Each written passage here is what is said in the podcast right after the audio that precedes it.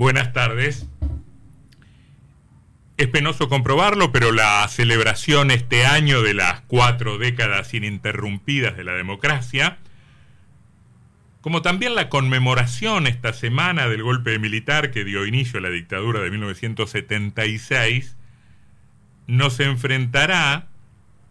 insisto, lamentablemente, a balances negativos y a la comprobación de que, sin perjuicio de los notables avances registrados en muchos rubros, se han producido al mismo tiempo en estos años retrocesos muy marcados, muy marcados sobre todo yo diría en el estilo de, mm, de la política a la que asistimos. Por lo demás es evidente que los indicadores sociales marcan ese retroceso constante de la Argentina que, parece increíble también decir esto, eh, añora en algún punto los indicadores de los años 80 e incluso de los 70. En los 80 decíamos, bueno, estamos mal porque venimos de la dictadura. En los 70 se decía, sobre todo el peronismo, estamos tan mal porque venimos de 18 años de proscripción, una proscripción que en ese caso sí era verdadera, cierta, clara, indiscutible e indiscutida. Eh, y sin embargo, con alternancia de gobierno desde entonces, los niveles de pobreza y de indigencia se han incrementado y en otra comparación posible se vuelve insignificante el valor de la deuda externa de entonces en comparación con la actual. Ahora, no se limitan estos retrocesos a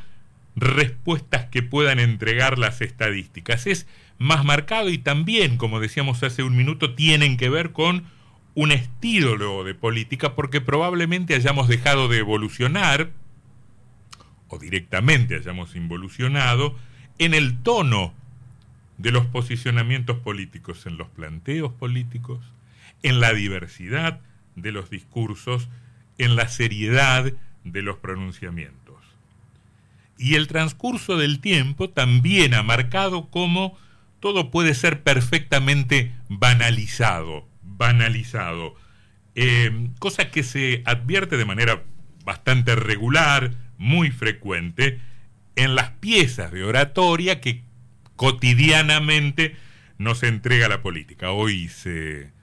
hoy arrancó en Buenos Aires la reunión del Grupo de Puebla, y del Consejo Latinoamericano de Justicia y Democrática y Democracia, donde tal vez sí pueda ser rescatada una manifestación del presidente español José Luis Rodríguez Zapatero, quien hizo notar, y esto sí es un blasón, una, una medalla que la Argentina puede colgarse, quien hizo notar, digo, que la Argentina es uno de los países en el mundo que más ha avanzado en la lucha por los derechos humanos en los últimos 40 años. Pero después, sobre todo en los discursos de los dirigentes, de los nuestros y de los visitantes, se advierten a veces incongruencias, a veces cinismos varios, que van desde la denuncia de la guerra jurídica motorizada supuestamente por la prensa hegemónica o por los poderes judiciales conservadores y refractarios a las reformas,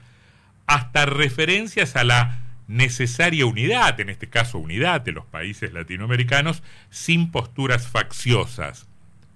Cuando es difícil verdaderamente sostener esto, esta apelación a la homogeneidad política continental, por parte justamente de exponentes de parcialidades políticas que construyen su predominio o su hegemonía desde la exaltación de la división o el estímulo al enfrentamiento estéril de vertiente o de finalidad o de objetivo meramente electoral. Em, esas apelaciones a la unidad,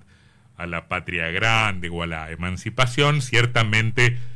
hacen ruido cuando vienen de exponentes de una clase dirigente e insisto, esto no es para celebrar, sino para alimentar, porque es nuestra clase dirigente, digo exponentes de una clase dirigente que entre otros serios inconvenientes, enfrenta graves problemas con la justicia severamente acusada por hechos de corrupción. Hay en la Argentina y hay también entre los visitantes de hoy, el expresidente de Ecuador, por ejemplo, Rafael Correa. Cosa que es tan solo, digo, esta, esta apelación discursiva bastante incongruente con la conducta cotidiana, es solo un ejemplo de muchos otros que la realidad puede ofrecernos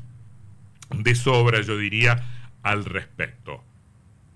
Por caso, también algunas de las consignas con las que se convoca a la marcha por la memoria del 24 de marzo expresan, yo diría, también ese desdén, esa suerte de desprecio por el significado profundo de las palabras, esa tendencia, insisto, a la banalización que convierte a la política en un terreno de impostura insoportable.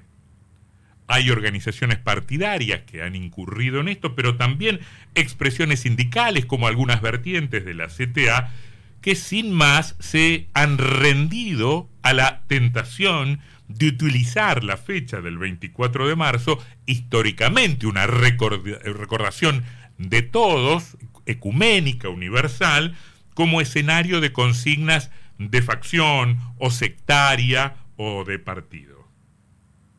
La asimilación de la dictadura y del terrorismo de Estado con la persecución penal a las que gobernantes democráticos están sujetos como todo ciudadano es directamente en términos políticos una canallada que difícilmente pudo haber sido imaginada algún tiempo atrás.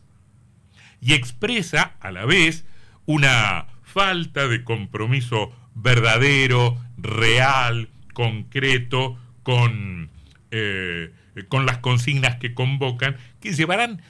me parece, es un problema también para quienes se manifiestan en estos términos, a desconfiar más adelante de todo cuanto puedan decir ahora en más en el escenario político quienes desde esos términos o desde esas consignas manipuladas eh, convocan. Adviértase la magnitud